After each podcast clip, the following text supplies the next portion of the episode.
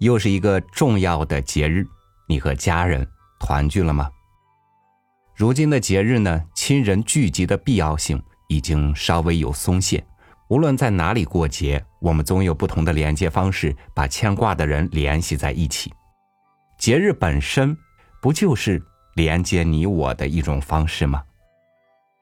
今天和您分享冯骥才的文章。我们为什么要过节？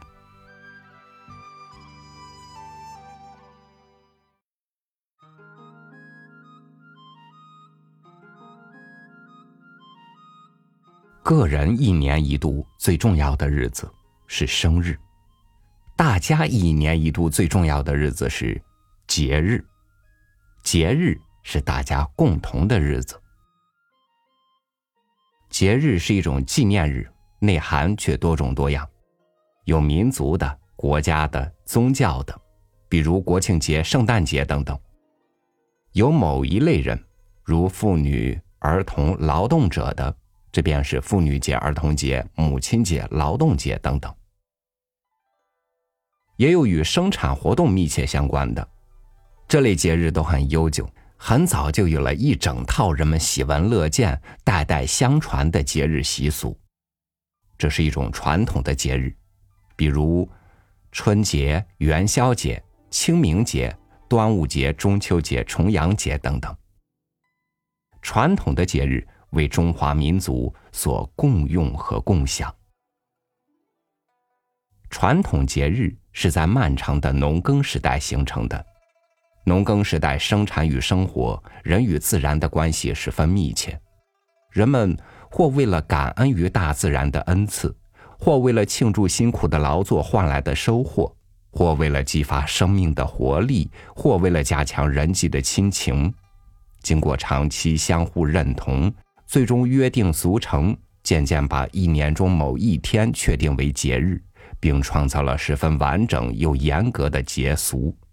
如仪式、庆典、规制、禁忌，乃至特定的游艺、装饰与食品，来把节日这天演化成一个独具内涵与情分的迷人的日子。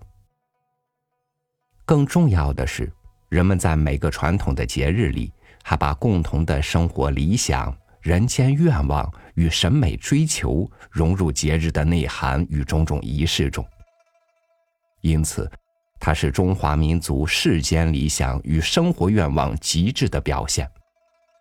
可以说，我们的传统精神传统，往往就是依靠着代代相传的一年一度的节日继承下来的。然而，自从二十世纪，整个人类进入了由农耕文明向工业文明的过渡，农耕时代形成的文化传统开始瓦解。尤其是我国，在近百年由封闭走向开放的过程中，节日文化，特别是城市的节日文化，受到现代文明与外来文化的冲击。当下，人们已经鲜明的感受到传统节日渐行渐远、日趋淡薄，并为此产生忧虑。传统节日的淡化。必然使其中蕴含的传统精神随之涣散。然而，人们并没有坐等传统的消失，主动和积极的与之应付，这充分显示了当代中国人在文化上的自觉。近五年，随着中国民间文化遗产抢救工程的全面展开，国家非物质文化遗产名录申报工作一浪高过一浪的推行。二零零六年，国家将每年六月的第二个周六确定为文化遗产日。二零零七年，国务院又决定将春节假期前调一天，把除夕列为法定放假日。同时，三个中华民族的重要节日——清明节、端午节和中秋节也法定放假。这一重大决定表现了国家对公众的传统文化生活及其传承的重视与尊重，同时这也是保护节日文化遗产十分必要的措施。节日不放假，必然直接消解了节日文化；放假则是恢复节日传统的首要条件。但放假不等于远去的节日立即就会回到身边。节日与假日的不同是，因为节日有特定的文化内容和文化形式。那么，重温与恢复已经变得陌生的传统节日，则是必不可少的了。千百年来，我们的祖先从生活的愿望出发，为每一个节日都创造出许许多多美丽又动人的习俗。这种愿望是理想主义的，所以节日习俗是理想的；愿望是情感化的。所以，节日习俗也是情感化的；愿望是美好的，所以节日习俗是美的。人们用烟花炮竹惊骇邪恶，迎接新年，把天上的明月化作手中甜甜的月饼，来象征人间的团圆。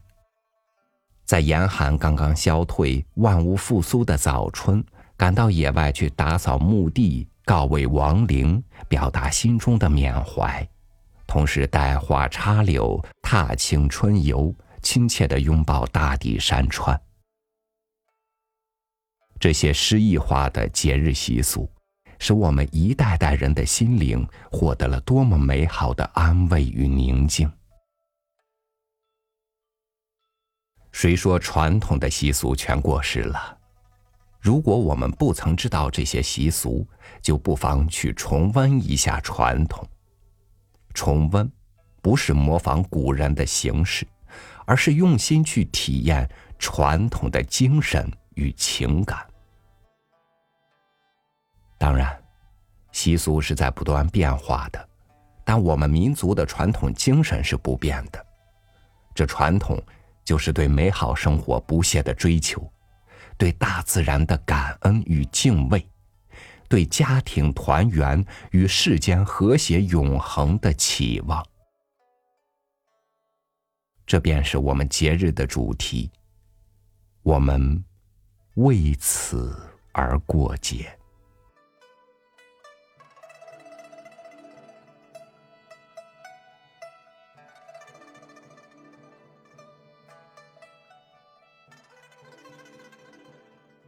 节日是民族集体对待生活的仪式感，是先贤古圣想要传达给后人的经久不衰的训示，是我们连接彼此的一种信仰。